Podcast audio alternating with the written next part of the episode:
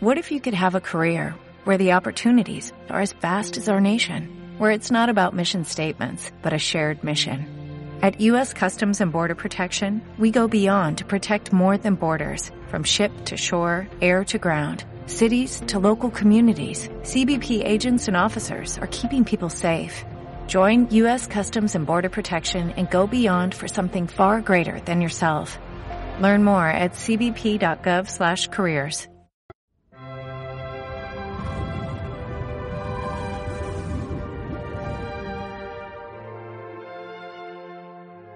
En el sexto mes, el ángel Gabriel fue enviado por Dios a una ciudad de Galilea llamada Nazaret, a una virgen desposada con un hombre llamado José de la casa de David.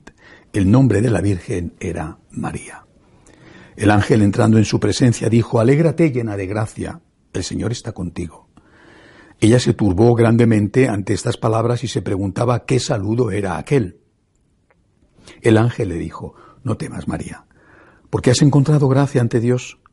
Concebirás en tu vientre y darás a luz un hijo y le pondrás por nombre Jesús. Será grande, se llamará Hijo del Altísimo. El Señor Dios le dará el trono de David su padre.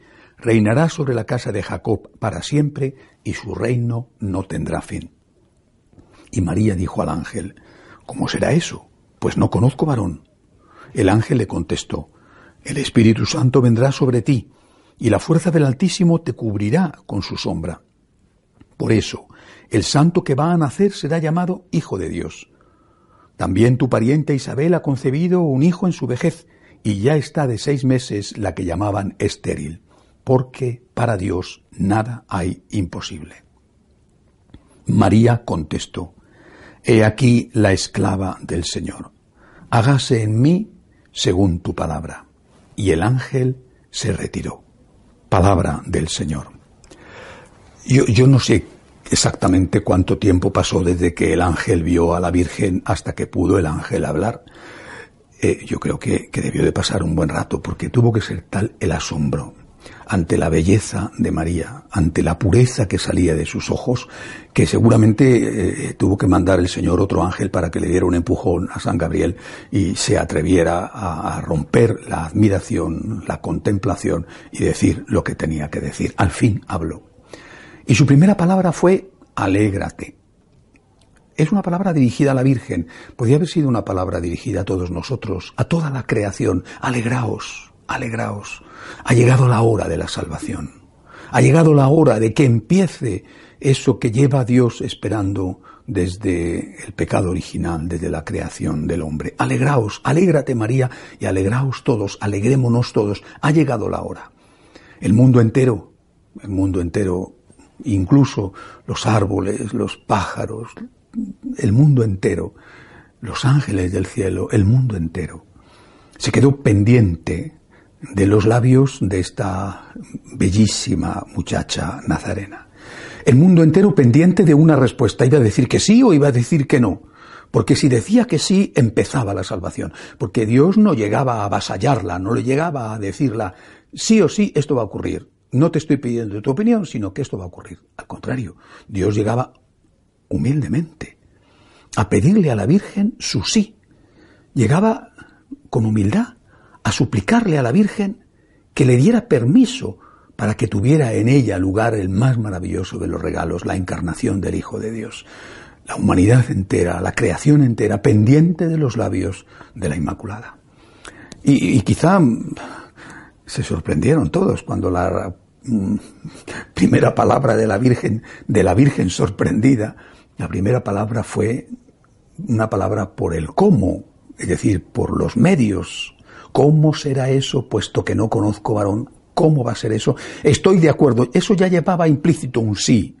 Estoy de acuerdo. Si no, no preguntas por el cómo si vas a decir que no. Obviamente, ya dices directamente, no me da igual el cómo, ya te digo que no, porque es demasiado para mí, muy complicado, me arriesgo mucho, estoy soltera, a ver qué puede ocurrir con mi marido, en fin, bueno.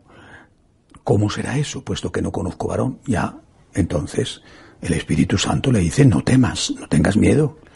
Esto va a ocurrir no mediante otro hombre que no sea tu marido o mediante tu marido. Esto va a ocurrir porque el Espíritu Santo va a ser el que conciba en ti, el que te cubra con su sombra y permita que nazca, que, se engendre en ti el Hijo de Dios, que será también Hijo del hombre, que será tu Hijo.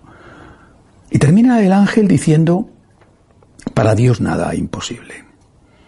Para Dios nada hay imposible. Y ante esto la Virgen, que ya tenía por supuesto decidido el sí ante una petición de Dios, faltaría más, ella era la que quería hacer en todo la voluntad de Dios, ante esto la Virgen ya no tiene dudas, el cómo está resuelto, el fin está de acuerdo con ello y le dice, aquí estoy, aquí está la esclava del Señor. Hágase en mí según tu palabra. El Evangelio dice que el ángel se retiró, seguramente le costó mucho retirarse, posiblemente desde ese momento el ángel aprovechaba los ratitos libres que tuviera en el cielo para venir a la tierra a mirar desde, desde una esquinita el dulce rostro de María. Pero qué lección, qué lección. La lección de que el fin no justifica los medios, qué gran lección nos da la Virgen, una muchacha de 15, 16 años. Qué lección y además qué disponibilidad. Aquí está la esclava, la esclava. A mí no tienes que pedir permiso ni dar explicaciones. Soy tu esclava, soy tu sierva. Digámosle también nosotros eso al Señor. Aquí está la esclava, aquí está el esclavo. Señor, dame la fuerza para hacer lo que me pides y pídeme lo que quieras. San Agustín, un enamorado de Cristo, decía justamente así, Señor, dame lo que me pides y pídeme lo que quieras. Dame la fuerza, porque yo no la tengo, y pídeme lo que quieras. Aquí está la esclava, aquí está el esclavo del Señor, hágase en mí según tu palabra. Que así sea.